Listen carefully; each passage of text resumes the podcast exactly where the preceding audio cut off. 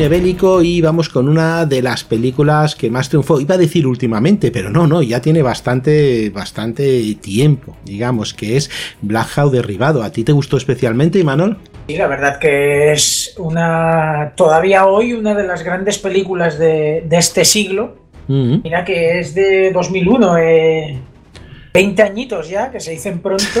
ya ves. Y todavía sigue siendo quizás la no voy a decir la gran... Para mí no es la mejor película de este siglo, pero eh, por encuestas que he hecho por el blog y todo, sin duda es la que más pasión levanta y la favorita del se podría decir la favorita del público, supongo que porque en cuanto a cine bélico nos da una ración, una dosis bastante buena y diría incluso realista. Sí, yo lo, yo lo ponía como, bueno, podía estar más o menos, menos de acuerdo, ¿no? Eh, podía estar más o menos de acuerdo con, con cómo lo llevaban históricamente o no, pero realmente era una película que, te levantaba la adrenalina por todas partes. Está, es como cine de, combates, de, tortas de acción y cine bélico de acción, pues a mí me parece muy, muy, eh, muy acertado, la verdad.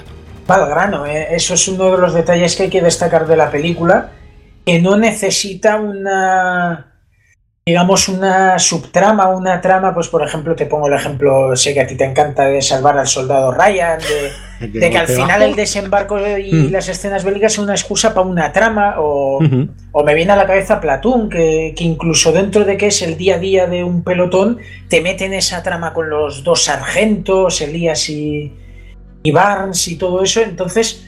En ese sentido, lo bueno, lo bueno que tiene Black Hawk derribado es que mm, es una especie de lo que había sido en su día el día más largo, la batalla de Inglaterra, de Midway.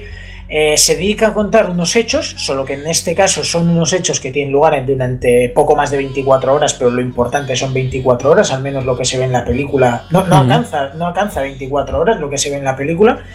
Y es una operación militar y todo lo que conlleva eh, dicha operación. Y contada pues a través de los protagonistas, en este caso americanos. Ya está, no, hay mucha más, no hay esta historia de amor, eh, la historia de la familia del otro, no, no. Cuenta un poquito con un poco la realidad de, cómo eran esos personajes y claro, al final tienes un reparto tan coral que mm, se limita en ese sentido a dar un poquito de protagonismo a cada uno y por lo tanto los protagonistas no tienen ese peso pueden tener pues en otras películas bélicas los dos tres actores principales. Sí, porque el director, por ejemplo, ya, ya había hecho cosas, ¿no? Ya había hecho eh, acción, ya había hecho combate, Ridley Scott. Sí, la, Teniente O'Neill, la mejor película bélica que había hecho hasta Black Hawk derribado. Toma. No te, sé, el tono irónico. No, pero sí, Ridley Scott venía de haber hecho un año antes, eh, año y medio antes, Gladiator. Dice pronto. Ya ves, ya ves. Te iba a decir tema Luis, no, pero eso no. Eso no tiene tanta acción, pero Gladiator. Eh, hombre, tanto como acción. Alien no es tan de acción. Blade Runner puede que tampoco. Eh, pero sí que tienes, eh, lo hemos dicho, Gladiator, La Teniente O'Neill, que son justo películas que hizo de mediados de los 90 hacia 2001, es decir, justo antes de Black Hawk Derribados, las películas que había hecho, si bien creo que la última que robó antes de Black Hawk no fue Gladiator, sino Aníbal, la secuela de, del Silencio de los Corderos. Diría, ¿eh? diría, si no me falla la memoria por daño, creo que se estrenó el mismo año de Gladiator, eh, pero fue robada a posteriori.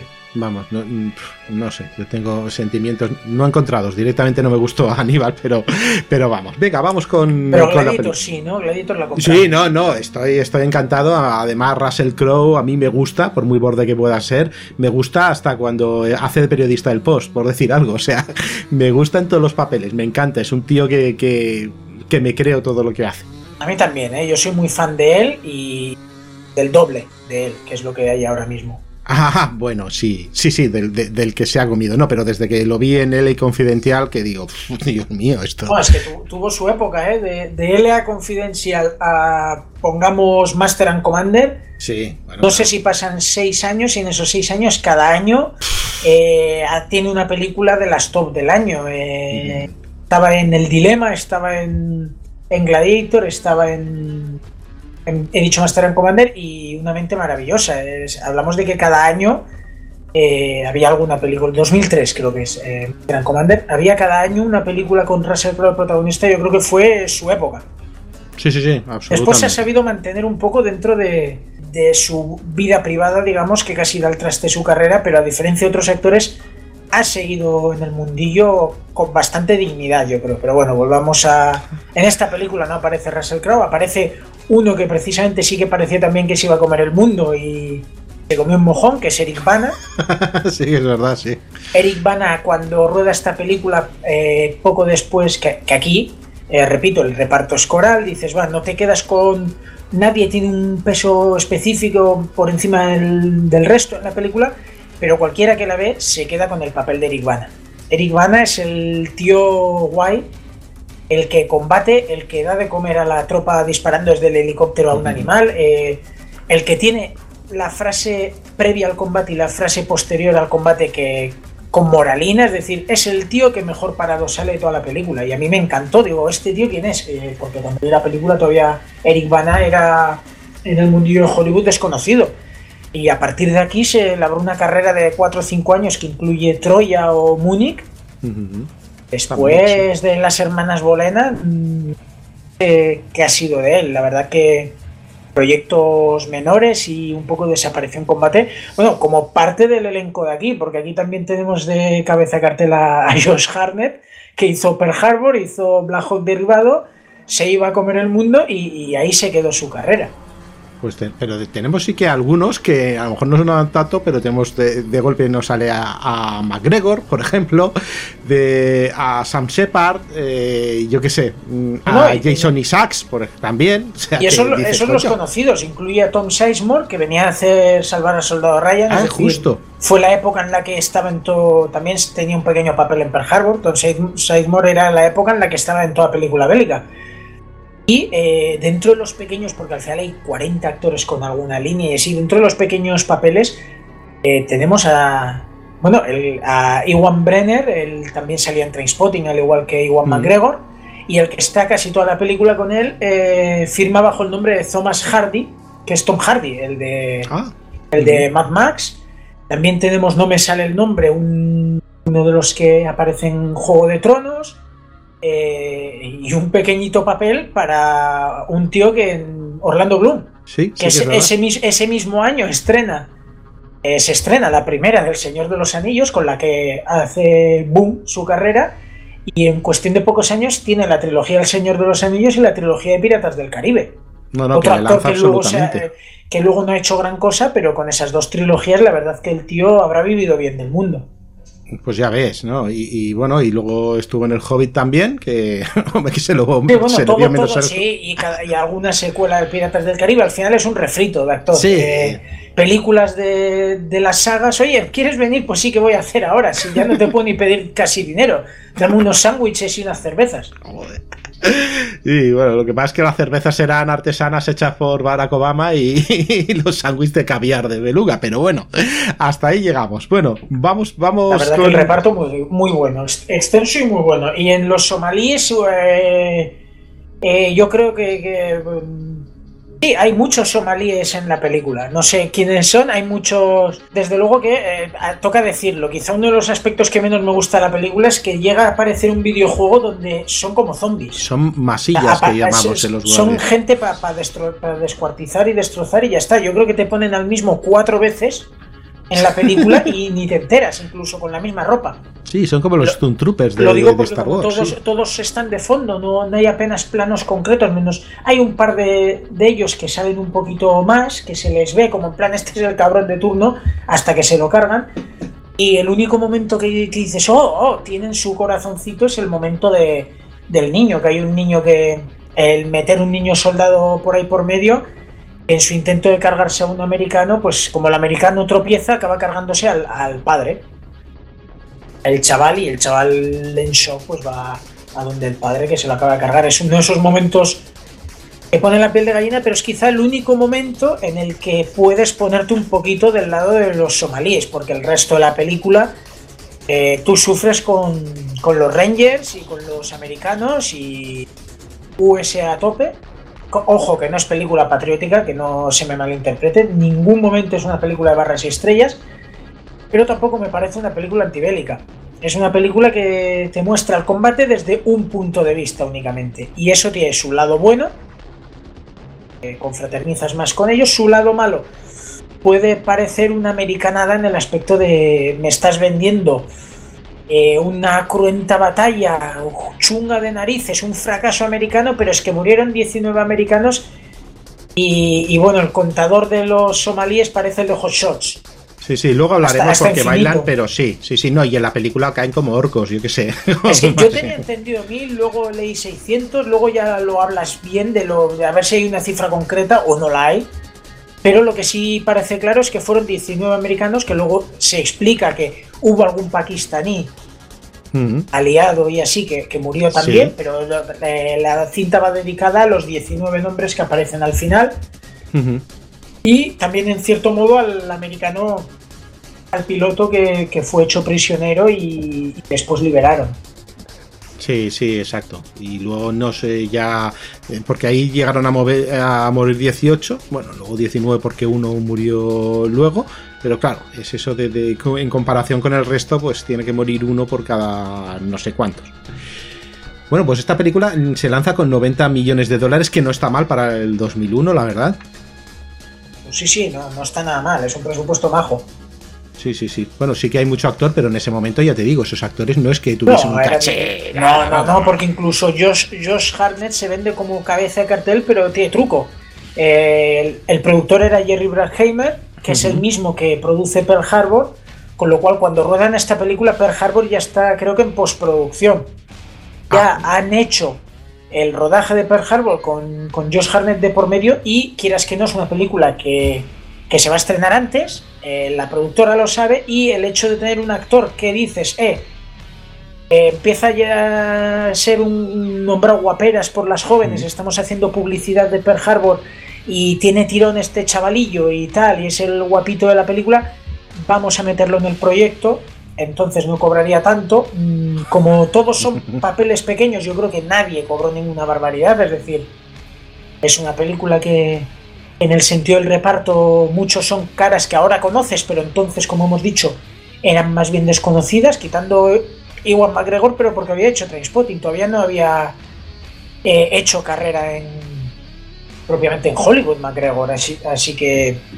Sí, era una promesa, si quieres, ¿no? Sí, hablamos de mucho actor joven que, respaldado por veteranos que tampoco tienen un papel tan grande como para justificar un caché alto, con lo cual es una película que mm, el presupuesto se va sobre todo en la recreación de Mogadiscio, que fue en Marruecos. Eh, obviamente no iban a ir a Somalia en aquella época, que estamos hablando de ocho años después de los hechos, me parece, menos de ocho años quizás. Bueno, hablamos de que Jerry Braheimer como productor, pues al final es un tío que desde los 80 con Top Gun, Super Detective en Hollywood, junto a... Mm, eh, bueno, el de director Michael Bay, pero se había unido con justo hasta antes con Don Simpson, que me parece que Don Simpson falleció, no estoy seguro, justo antes de esto, pero eran la alianza que lo petaba desde los 80 en taquilla. No, la verdad funcionaban, funcionaban muy bien, tenían su fórmula. De hecho, hablamos, eh, ahora me estoy acordando, hablamos de ellos cuando hicimos Top Gun, claro. Sí, claro. Me sonaba, digo, ¿cuándo he hablado yo de, de ellos? Claro, aquí hicimos Top Gun y hablamos de, de, lo bien montados en el dólar que estuvieron en los 80, en los 90, porque estos tíos son los que te traen Pearl Harbor, Armageddon, pelota, eh, La Roca, pelotazos. Y este no iba a ser menos, dentro de que es una película un poquito... Eh, tiene hmm. acción, pero es una película quizás no tan cine-acción como una película más ya no estamos en la pues cine bélico de, los videoclubs a partir de, más los 2000, ¿no? más especial. Sido un blockbuster de primera. Sí, pero bueno, sí, sí, a ver, sí, a ver, a ver.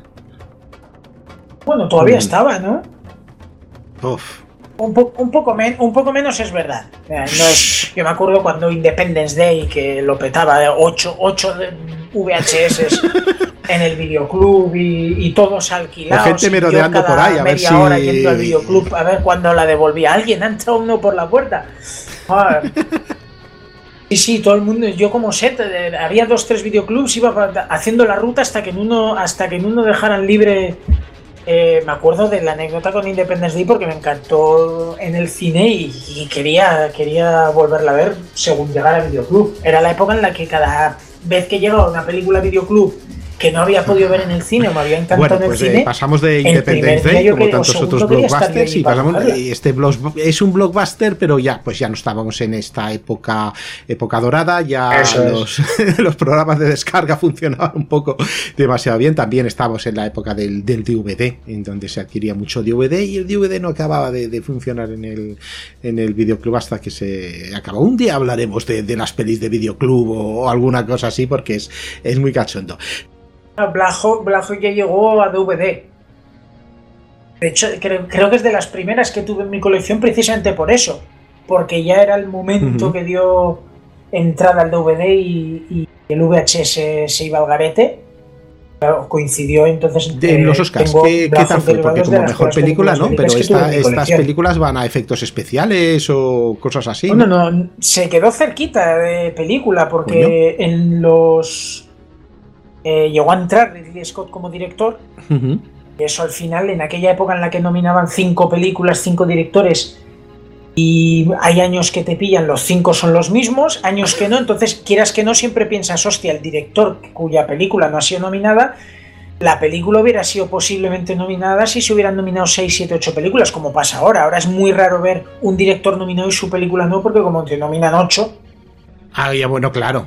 Black Hawk Derribado se quedó cerquita, yo creo, de la nominación principal. Fue nominada a director. Tuvo solo cuatro nominaciones, que suenan ridículas, pero también porque ¿qué destacas? No hay actores importantes con peso, no hay guion, pero la banda sonora a mí me encantó y no fue nominada. Y lo que sí fue nominada fue lo impepinable. A sonido, que, que ganó. A fotografía, que estuvo nominada, una fotografía, esa suciedad, de la escena de, en la que cae un hombre del helicóptero y ves toda esa arenilla, todo, la verdad que, que me encanta la fotografía de esta película y otro Oscar que ganó es el de montaje, porque a ver quién se lo quita. O sea, yo creo que es de los mejores montajes del cine bélico porque en hora y media. Eh, la peli dura dos horas 20, dos horas 30, pero en hora y media, que es el meollo, la batalla, te condensa mucho fragmento muchos puntos de vista. El momento en el que cae un helicóptero y lo ves caer desde, o sea, ves como tres, cuatro planos de cómo lo ven caer los soldados en diferentes puntos. Te están ubicando a los soldados dentro de un mapa imaginario que nunca te lo dan, porque el espectador está tan perdido como están cada uno de los soldados, porque tú ves cómo van dos soldados perdidos por las calles de Mogadiscio, de, eh, rodado en Rabat, y desde luego tú te pierdes igual. Yo al menos yo me perdí igual te ubicas un poco, mira, el helicóptero ha caído por ahí, pero los otros lo han visto desde la otra perspectiva. Entonces vas haciendo ese croquis y lo bueno de la película es que tiene eh, la base, los Rangers, eh, los que se han perdido aquí, los otros, los que van en los Humvees. Al final tienes cinco o seis puntos de vista diferentes, cada uno con algún actor liderando el, a ese grupito y eh, el montaje yo creo que es muy, esa hora y media es muy dinámico, no, no, te, no te da tregua porque a la que en un lado no pasa algo está pasando en otro lado, con lo cual van a otro lado. Es como el multifútbol. Eso de 10 partidos a la vez y ahora qué pasa, ¿Hay, gol o hay ocasiones no sé dónde. Lo mismo, aquí hacen lo mismo, durante hora y media no, no te da respiro porque vas viendo ahora aquí, ahora allí, ahora aquí, ahora allí, con las horas, con todo, pues como lo que habíamos dicho, de una película que bebe de lo que en su momento fueron El Día Más Largo y películas de estas con repartos corales y dándose en los hechos más menos objetivos. Tenemos este Oscar al montaje de sonido, este mejor montaje también. La verdad que, eh, Está muy bien el ritmo. Y fotografía podría haberlo merecido. Fotografía podía haber entrado también, ¿por qué no? Entró nominada, ¿eh? Digo, que, yo creo que no sé quién, ahora mismo no sé quién ganó, pero la fotografía de Black Hawk me parece, me parece sensacional. a lo mejor Mulan Rouge sería una buena opción en fotografía, porque es así, todo ese colorido despampanante.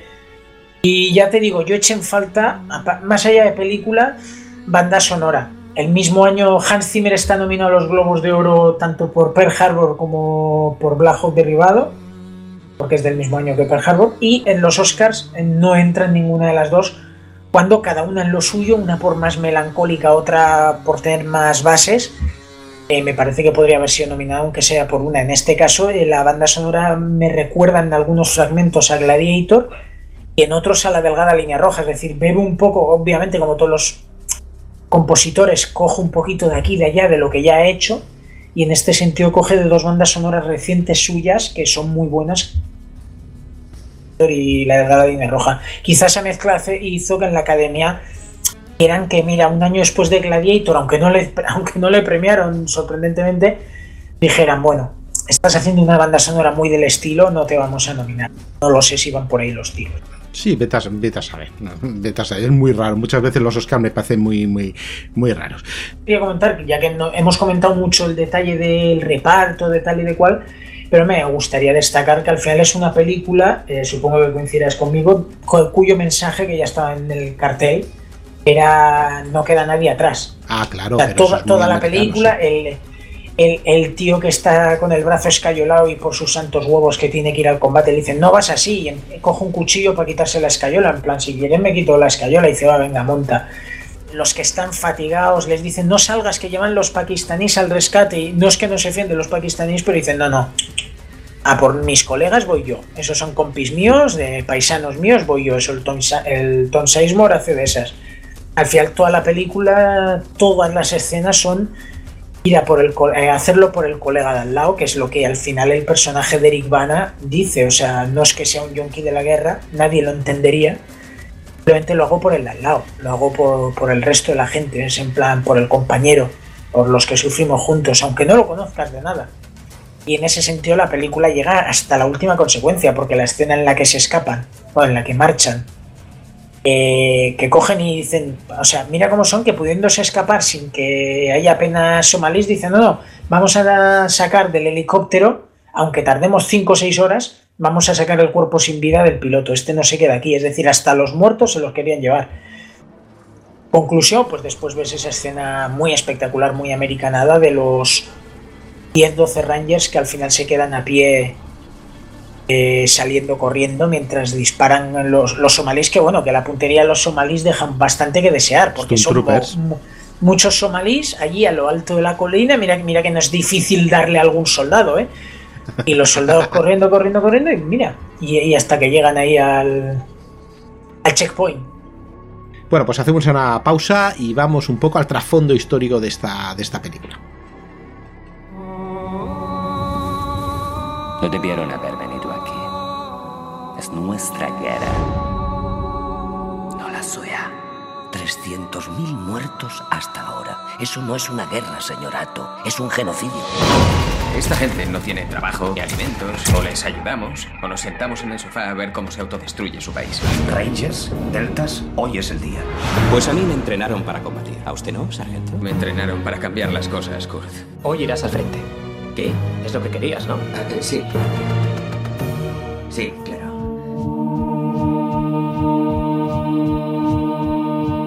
¿Has disparado contra alguien alguna vez? No, señor. Yo tampoco. Cuando oigamos silbar la primera bala, los políticos se irán directamente a la basura. Hola, cariño, soy yo. ¿Estás ahí? Cógelo si estás ahí.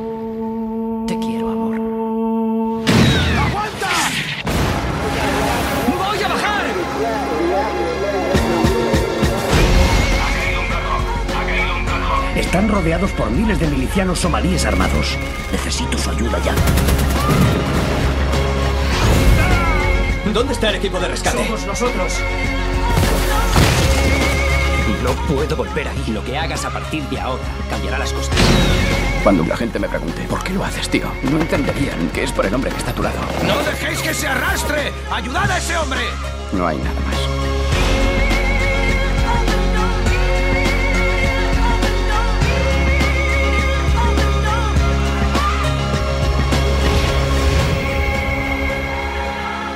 Nadie elige ser héroe. Pero a veces las cosas salen así.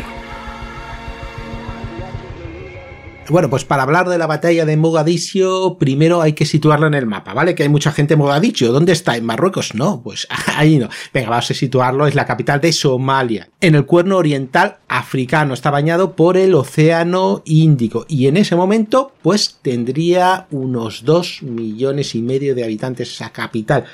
Decir que el país no se recupera de un conflicto y se mete en otro, ¿vale? Es típico país eh, que, bueno, aunque últimamente parece que hay un intento de reconstrucción del gobierno federal, tutelado por la ONU, por la Unión Africana y los Estados Unidos.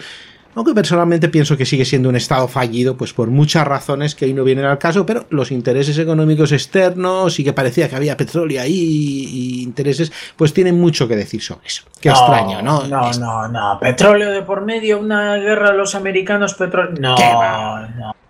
Hitler no tenía petróleo. es verdad, es verdad. Pero se lo quería quitar, no, lo sé. Eh, pero bueno, no, allí, pues bueno, es África. Y, nunca falta gente que quiera, que quiera aprovecharse de eso. Bueno, decir también que Somalia es un, de religión casi mayoritariamente sunita, ¿vale? Es una isla musulmana en medio de, de, bueno, la mayoría de estados cristianos. Vale, la realidad, que es que por muy chulo que nos lo vendan el suceso, lo ocurrido entre el 3 y el 4 de noviembre del 93, cuando los mejores soldados del mundo cayeron en la boca del lobo, la Casa Blanca acabó siendo humillada. Tenemos dos helicópteros con la más alta tecnología de entonces, derribados por armas diseñados en los años 50. Y bueno, lo de las imágenes de los soldados muertos, digo de los norteamericanos, el, millón de, el millar de somalíes heridos no importaba mucho realmente a la opinión pública, pues pasaría algo así como, como la delegación norteamericana dejó en Vietnam en el 68, pues vale, hemos ganado esta batalla, pero habéis visto un montón de muertos por ahí, nuestras invencibles tropas pillas por sorpresa y 18 muertos de los mejores, de la Delta Force. Ostras, ¿qué ha pasado aquí? Luego también resulta que el héroe real ¿vale? El, héroe que vemos fue cambiado de nombre, fue condenado hace ya un par de décadas a más de 30 años de cárcel por violar a una cría de 12 años. ¿Cómo, cómo, cómo, cómo? Sí, sí, sí, sí. ¿Qué, personaje? Quiero decir, el de Josh Hartnett. Este se cambió el nombre a última hora por eso, ¿no? Mm, precisamente por eso, y era imposible que la película saliese con un nombre, como al principio se quería, y ese se, se le cambiaría. Aunque, bueno, habría sido, a, lo mejor existe un biopic de este hombre, porque habría sido interesante ver esa transición, ¿no? Como, como, como estos soldados del Vietnam, estos yonkis de la guerra, o, esta gente de mirada perdida, que eh, iría de héroe a, a villano, ¿no? De héroe que salva a sus compañeros a, violador, ¿no? Sin quitar peso a ninguno de, que ha, sido un héroe en su momento y luego pues ha sido un, violador al final. Esto bien creo que es más de, de, película post-Vietnam. Pero bueno, eh, ya hemos desmitificado bastante. Vamos. Entre, entre medio, o sea, antes del rodaje de la película ya había hecho y realmente fue su fue algo así que fue su su, eh, su exmujer quien escribió diciendo que no utilicen su nombre porque no no merecen y, algo así como que América no merece un héroe así o, o, algo así. En fin pero bueno los dólares mandan y, se hizo la, la película. es coral te podías podían incluso haberse fulminado el personaje y no pasaba nada. Sí habría estado bien. tampoco es que Josh Harnett su función en la película hay una escena en la que sí es el héroe pero lo puedes cambiar al personaje y ya está. Quiere decir, cambiar un poquito la escena y ya está. Y fulmina simplemente a ese personaje de, del proyecto. El nombre, pero bueno, no, no. Para ser más realistas, también es verdad que, mira, ya que existía ese personaje, le cambian el nombre y ya está y no hace falta ni siquiera cambiar el guion que dice, ostras, otra vez repetir. Y tú sabes que cuando repiten un guion repiten 20 veces. O sea que no es. Eh, resulta que hasta el, año 90-91 teníamos un dictador, ¿no? Un tal Siad Barre que no molestaba a nadie. Bueno, a los somalíes sí, ¿no? Pero al resto del mundo no, no le molestaba, ¿no? ¿Qué, dictador más claro, pero todo cambia cuando salta una alarma. Ah, eh, ¿Qué alarma? Hay localizaciones en el noreste de Somalia ¿Con qué? Con una alta probabilidad que existan ricos pozos petrolíferos. ¡Ostras! Y entonces resulta que hasta ahora desconocido y tranquilo dictador, que no molestaba a nadie más que los suyos, tenía sus propios planes y entonces así se convirtió en un ser abyecto y malvado y se armó y financió. Ah, que casi, casi, casi, casi vino a ser el sucesor de Saddam Hussein. Sí, lo pintas mal y, también. Y luego, cuidado, que, los que después estaría la gente de Al Qaeda por ahí. Pero mientras tanto, vamos a armar y financiar a los diferentes grupos. Eh, islamistas, también, ¿por qué no? Señor de la guerra, no sé qué, también. Venga, las diferentes facciones dentro del país para derribar a ese, a ese malísimo Saddam Hussein II, ¿no? Eh, que no quería compartir esa riqueza mm, por el bien de. Digo, perdón, que no quería la democracia, perdón eh, la riqueza Ah. por el bien de, de la gente. Vamos, sí, estoy siendo un poco sarcástico, pero es que es así. Sí, es, toca, toca, toca serlo. Con es un- que, que- con- que te diga.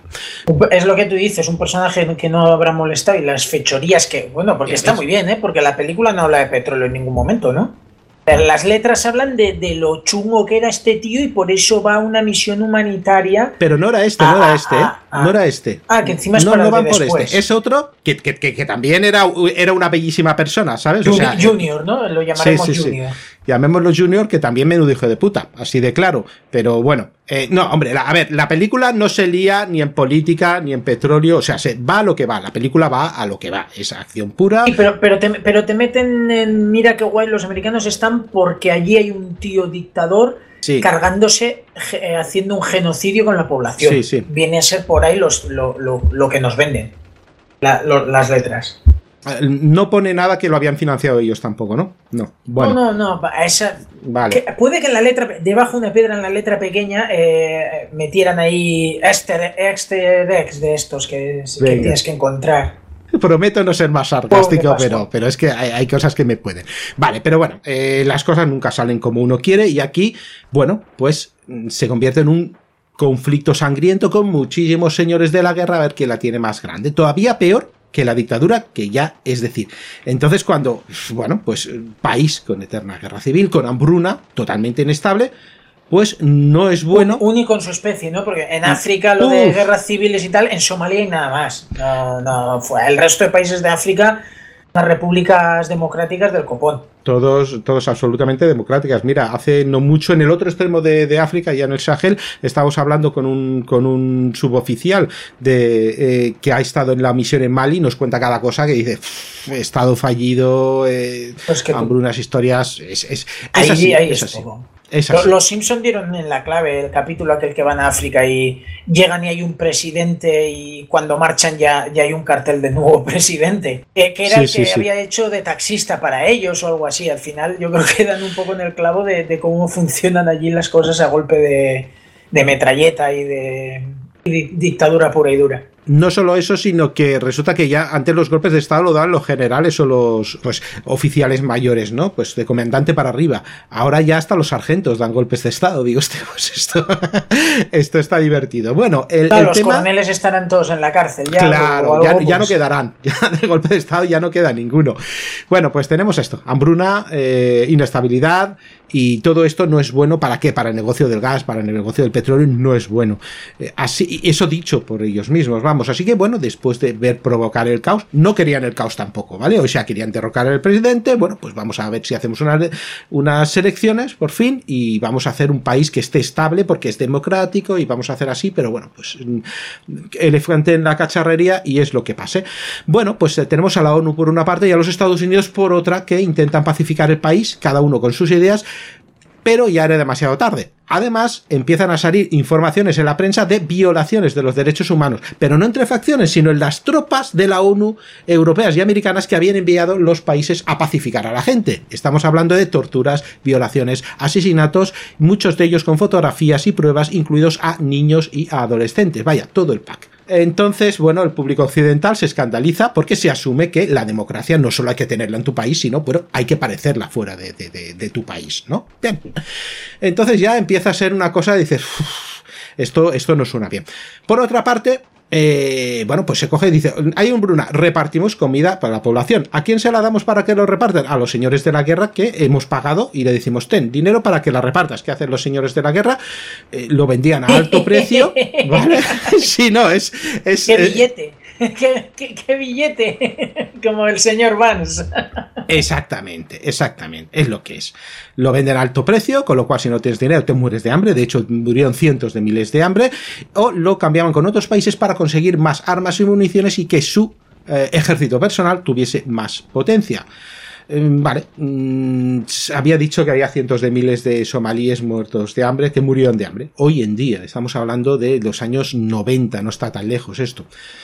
Eh, vale, mm, analistas americanos dicen, ya está, ya lo vamos a solucionar todo como hacemos siempre, ¿no? Trazamos un plan para asesinar a algunos de los hombres de Mohamed Farrad Adid, que es el nuevo hombre fuerte. Es el tío que eh, se sube, que logra tener todo el, todo el poder suficiente como para más o menos reinar en esta especie de reino de, de, de taifas, reinar, pues, pero que tampoco nos lo pinten como, bueno, es que los americanos se han metido con un pobre hombre. No, no, no, este mm, tela, tela, tela. Este era de quien, de quien pasaba y sus soldados pues mataban por matar o, iban a, incendiaban eh, almacenes con gente pidiendo comida. Era una animalada era la facción además más contraria a la intervención en ese momento. Pero que ya te digo que no es que fuese la más amiga de la paz, sino todo lo contrario. De acuerdo, la guerra se empieza con la administración Bush, ya llevaban un tiempo, pero luego en ese momento ya estaba la administración Clinton. Eh, visto un poquito el contexto, pues podemos narrar ahora un poquito la realidad de la batalla que nos cuenta la película. Hay que decir que el libro el libro de dónde viene, realmente es un montón de entrevistas muy, muy meticulosas, con un montón de experiencias recogidas durante muchísimo tiempo por parte de autor, por parte de Bowden. La verdad que es, que es un, pedazo de libro para simplemente ver experiencias. Es una pasada. Bueno, los norteamericanos que tenían como base pues el aeropuerto, teniendo el aeropuerto pues ya tienes tus centros de comunicaciones y teníamos a soldados de la Delta Force, de los ranches, vamos, telita. La idea del alto mando era una operación quirúrgica rápida que sería asaltar el Hotel Olympic con 160 hombres desde tierra y desde el aire para matar a todos los lugartenientes posibles de, este carnicero, de, de Farrah Hadid, y si se encontraba Farrah Hadid allí, pues mejor, vamos a cortar la cabeza, pero sabes que si cortas una cabeza salen dos, ¿no? pero bueno, así creían que podían reconducir un poco la situación, aunque yo te digo que no, sí que es verdad que sería decapitar a un tirano, eso es así.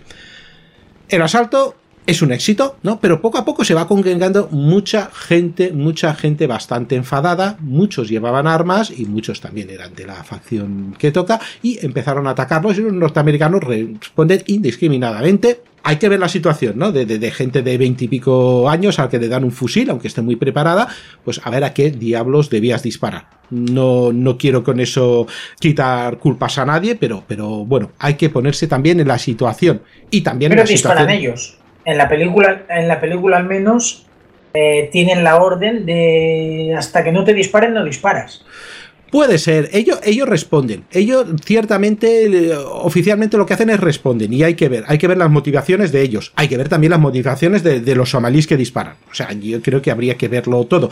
Pero la guerra es la guerra y, aquí justicia no, no estamos buscando, estamos narrando los hechos. Además, la justicia es muy difícil de encontrar en una, en una guerra y las motivaciones cuando estás bajo fuego enemigo, pues, pues vamos. La verdad que los soldados pues están muy nerviosos. Se sentían asediados y disparaban a todo lo que se movía. Y según nos explica Bowen, pues la diferencia entre los, los norteamericanos era que, bueno, los guerrilleros somalíes no tenían miedo a morir, parece ser. Pero eh, los norteamericanos sí que tenían miedo, miedo a morir, ¿no? 16.40. Ah, bueno, espera, empieza la evacuación. Antes empieza la evacuación y a las 16.20 un RPG, recuerdo un arma diseñada con elementos de los años 50, derriba un Black Hawk a las 16.40 el segundo, y tampoco es un Sidewinder o un supermisil, también es, un, es, un, es una granada autopropulsada, no es, no es otra historia. Las tropas cercadas ocupan varios edificios y viviendas cercanos para defenderse. Mientras tanto, se luchaba pues encarnizadamente y cayeron varios, ¿vale?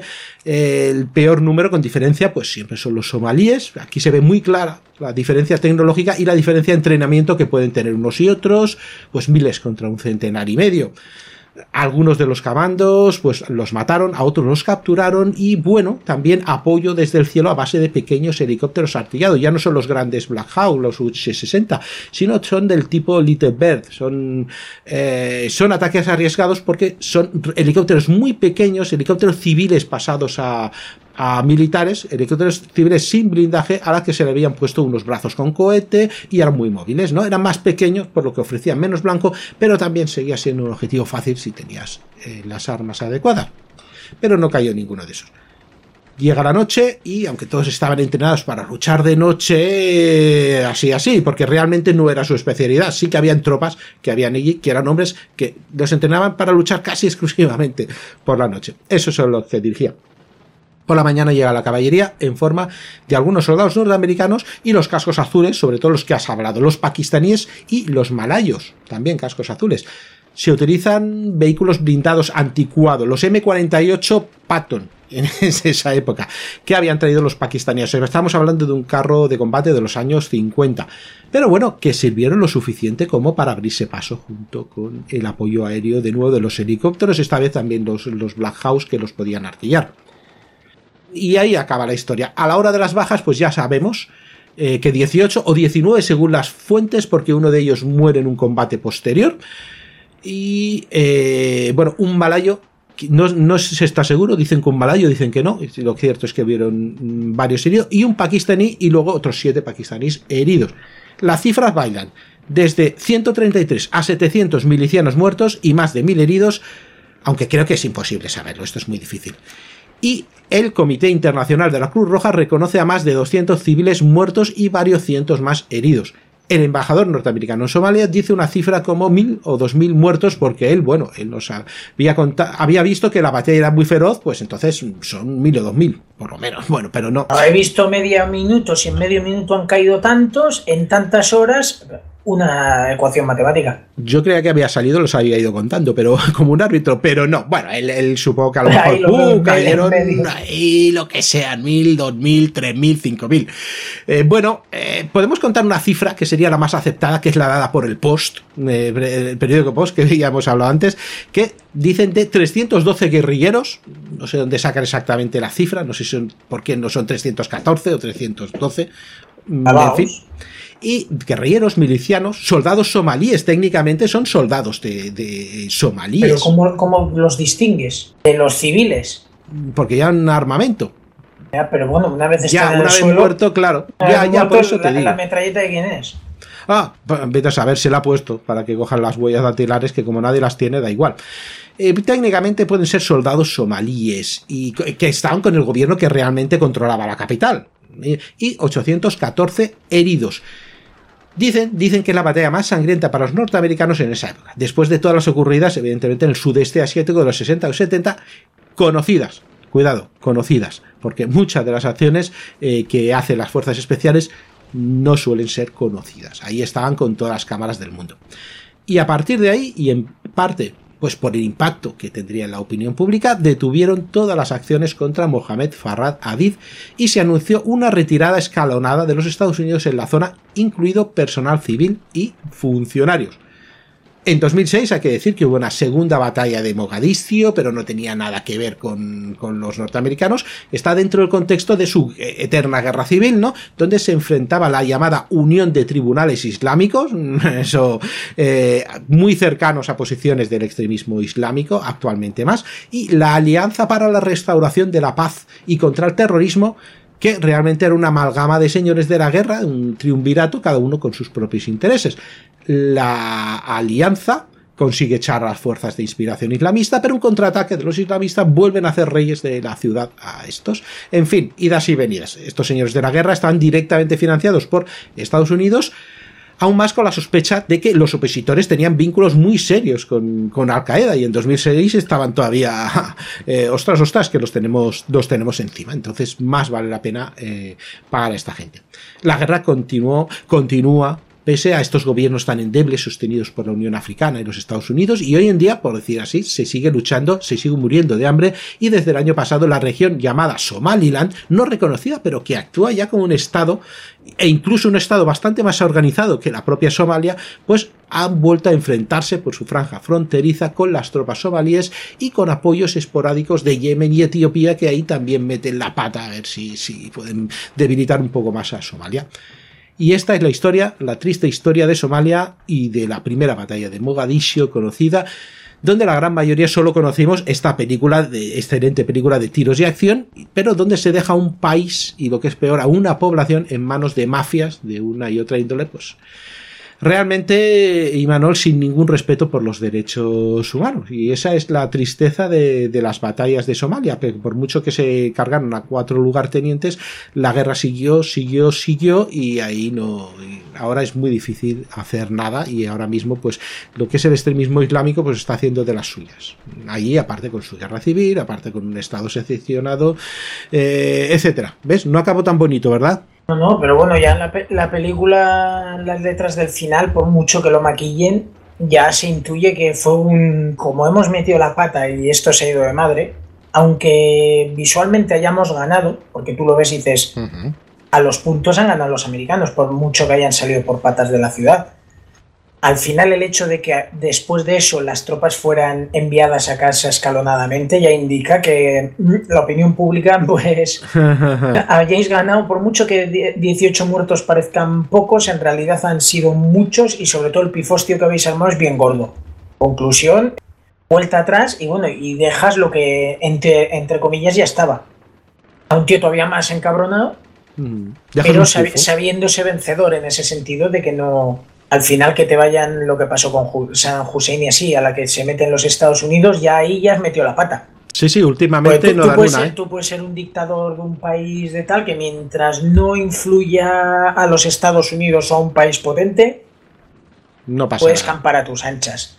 Y claro, una vez te vienen los Estados Unidos, que este tío todavía pudiera después continuar con lo suyo, ya indica bastante. Sí, sí, no, y mira que, muchas veces lo han hecho los americanos, han intervenido, han hecho quirúrgicamente sus operaciones y se han salido, hostia, pues, pues bien, ¿no? Bien. Pero hay otras, macho, que, que, que de verdad, ¿eh? Bueno, pues es un poquito esto. Esta es la historia, la triste historia de Somalia. Esto es la historia donde se basa una, una batalla en que habría mucha, mucha acción y, al final salieron, pues yo creo que mejor parados de lo que podían, porque se lo podían haber comido tranquilamente. Pero bueno, pues también era gente muy, muy, muy preparada y sudaron lo suyo. Y aquí está, aquí acabamos el programa. ¿Y con qué estás? ¿Con la liga de, cine bélico todavía o dejas algo para, para eh, verano? Ya, ya ha, acabado. Ahora vienen nuevas competiciones que serán más cortitas, con lo cual entre programa y programa igual una ya ha arrancado y ya ha terminado. Pero lo, lo otro ya ha terminado y hasta el año que viene no habrá liga. Pues ya solo recordar que os paséis por eh, todo sobre mi cine bélico, de blogspot.com o simplemente con buscar eh, todo sobre mi cine bélico lo encontráis y eh, en arroba mi cine bélico en Twitter y bueno, por supuesto en los canales de, de la factoría Casus Belli que es arroba Casus Pod y bueno, también podéis entrar en Instagram que tenemos arroba Casus Belli Podcast o en Facebook arroba Casus Belli Podcast. Pues Imanol, ya te, te despido a ver cuál vemos para, para antes de acabar la temporada, ¿vale? Sorpresa, fin de fiesta. Perfecto, entonces prometemos una, una grande que gusta a todo el mundo. Pearl Harbor. Ah, no, no, no, no, perdón, ya la he dicho, ya no, esta ya no puede ser. Esta ya no puede ser. Esta nos la guardamos para diciembre. Venga, perfecto, sí señor. Venga, Imanol, venga. venga. Pues hasta la próxima. Adiós.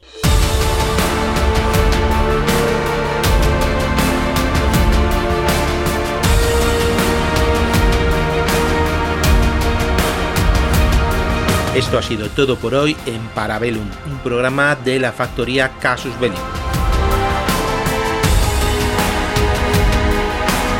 ¿Quieres más? Puedes visitarnos en Casus Belli Podcast o en Victoria Podcast en iVoox.